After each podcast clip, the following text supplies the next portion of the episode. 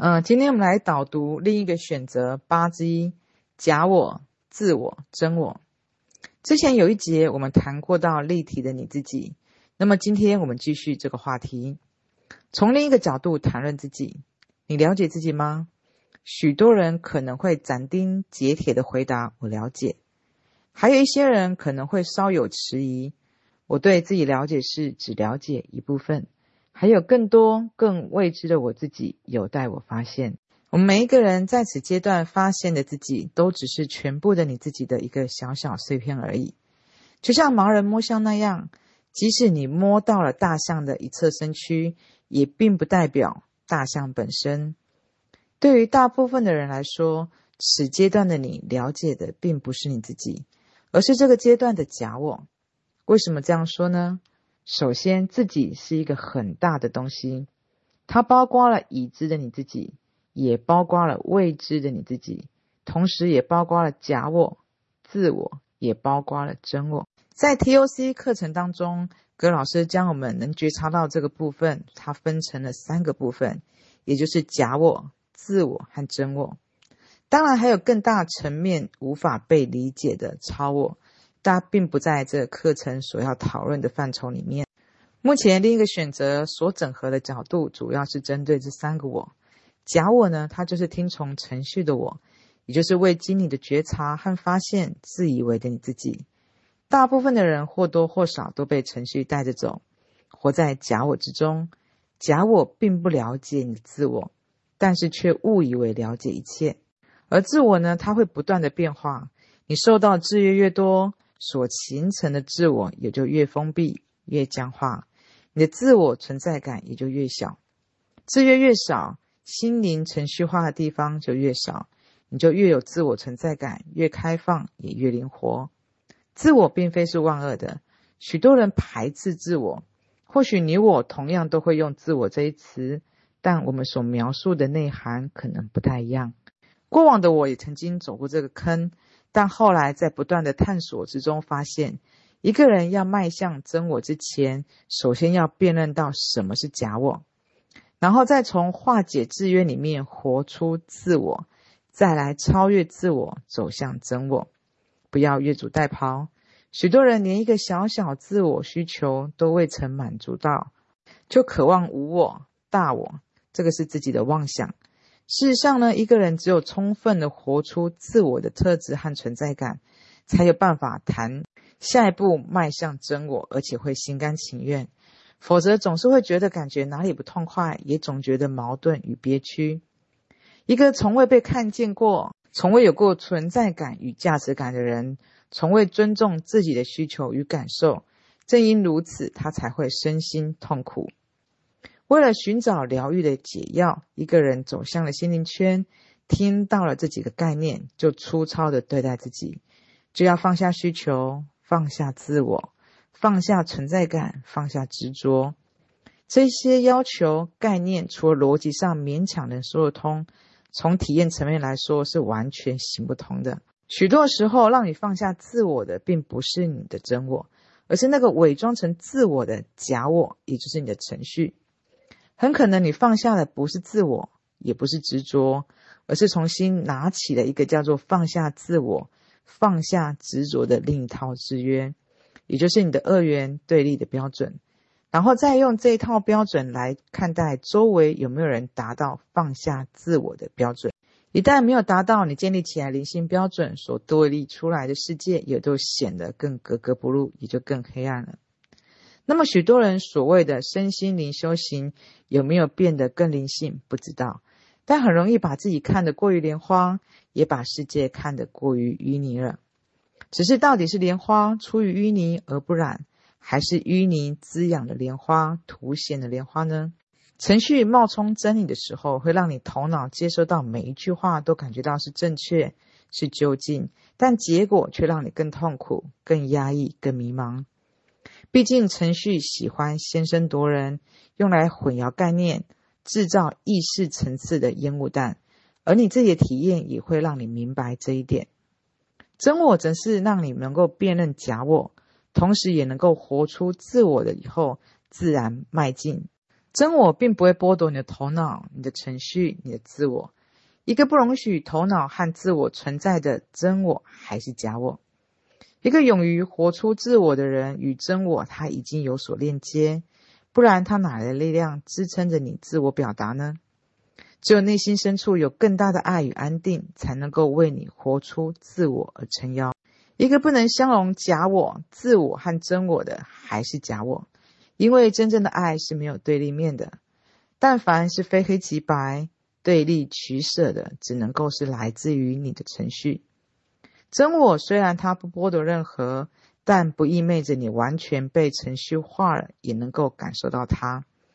允许程序，不意味着就要等同程序。就好比你能够接收到各种杀戮、憎恨的念头，但你并不等于要去杀戮、要去憎恨。在于假我、自我并存的一个选项里面。有一道小小的缝隙，能够通往内心更大层面的既定与智慧，但同时它并不剥夺头脑和自我的一个承载，也就是你的真我。只是这一道缝隙，它的宽与窄取决于你有多大的比例是活在假我制约的状态下，而使得真我的选项，它是若隐若现，还是时时临在。呃，这一章节呢，很清晰的在里面呢，陈述到我们一个心灵它要成长的一个阶段与过程。它首先要去了解它的程序，也就是它的假我，接下来要慢慢的活出它的自我，然后再逐渐的迈向它的真我。所以，在前面的很多章节里面，我们不断的提到我们不同的呃观察我们自己，然后有很多的假我，有很多的程序。可是，其实真正的自我、真我，它是并不摒弃你的假我的。就像这文章里面所说的，我们必须去观察到我们的程序，它可能有一些许多的憎恨、杀戮的念头。可是，我们并不等于要等同这样的一个念头与面向，而是我们要去发现，我们有一个选择。也就是在这里面所提到的，我们必须去观察到，我们有一个小小的缝隙，它能够通往我们内心更大的层面的静定与智慧。其实我们每一个人，大部分人其实他都不了解他自己。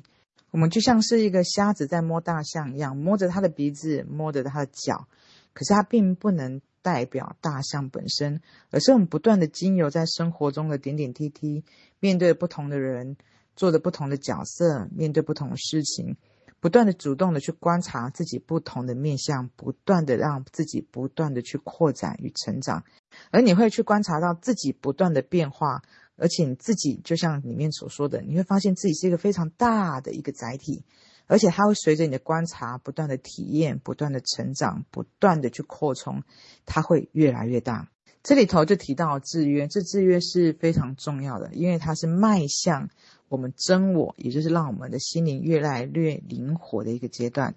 就提到了你的所受到的制约是越多的时候，你就发现你的思路、你的自我是越来越僵化的。这个时候，你的自我存在感是越小的。当你的制约是越少的时候，你的心灵越来越灵活，越来越有存在感的时候，慢慢的你就开始链接上你的高我。所以，一个人要迈向真我之前，首先他要去辨认到什么是假我。就像我们在面前面很多章节不断去提到，你有什么样的程序，然后要不断的主动成长，从被动滑向主动，不断的去突破，不断的去扩展，然后在化解制约过程中，慢慢去活出你的自我。再来就是超越你的自我，再来走向你的真我。所以这个章节就可以看到很清晰。这是每一个人他的一个心理成长的过程，这个过程他是不能越俎代庖的。甚至现在此刻的我们每一个人他自己，我们连我们自己的一个需求，他都没有办法满足的时候，他的小爱都没有办法满足的时候，更不要何况还要去渴望他的无我，这是妄想的。一个人只有充分的活出他自己的特质与存在感，才有办法继续谈到下一步，也就是迈向真我。而且这个时候，他会是心甘情愿的。一个从没有被看见过，从未没有价值感、没有存在感，也没有去尊重自己的感受、想法的人，他会因此而觉得身心痛苦，也会开始寻求疗愈的解药。所以，你必须要去观察内在他的程序，因为你会观察到，我们头脑的程序，它是会先声夺人的，它有这样的一个特质，而且它会混淆你的概念，开始制造你意识层次的烟雾弹，会造成你意识的一个混乱。这个时候，它会从你的生活中的体验，会让你经历到、感受到这一点。而真我呢，它其实是能够辨认你的假我、辨你的程序的，同时它也可以活出自我以后，开始自然的迈向、迈进真我。所以真我它并不会剥夺你的头脑、你的程序、你的自我。一个勇于活出自我的人，他其实与真我他是有所链接的。你会发现，他有这么一个强大的一个自我表达，其实来自于他内心深处有更大的爱与安定感，他才能够为你活出自我而撑腰。你会发现，我们在走寻这一条人生的道路里面，我们不断的第一步就是疗愈，所以我们要感受到内心深处更大的爱与安定。首先，我们要化解很多的制约与程序，也就是我们不断在里面所提到，我们要移除爱的障碍。所以你就发现，我们在这么多章节里面，其实它是在训练我们的心灵的，不断的去化解我们制约，不断的看清我们的程序，不断移除你的障碍，将所有的爱的障碍程序把它移除掉以后呢，我们感受到一种无比的爱与平安与安定的时候，我们开始积攒出，它开始出现的一个小小的缝隙。你看，所有的其实，在另一个选择 TOC 里面，它其实就在训练里面，我们要达到是一个通往我们内心更大的层面的静定与智慧。而这一条路，每一个人他只能有他自己的一个观察、觉察、自我训练里面，慢慢的将这个静定与智慧的载体越来越大。所以这一章最后一面就提到了，所以呢，这个缝隙它的宽与窄。其实取决于你有多大的比例所活在假我制约与状态之下，而使得真我的选项是若隐若现还是时时临在。所以你就观察到，其实，在这么多的章节里面所提到，如果你有用心的去看里面所有的文字，去了解里面的所有的更深的一个含义，你会发现它是在让我们每一个人不断的在自我训练，去认出他的假我。不断的探索，就像这个瞎子摸象一样，不断的去扩展、去拼充他自己的这个拼图，让他这个载体越来越大以后，去发现自我、活出自我以后，去慢慢迈向他的真我。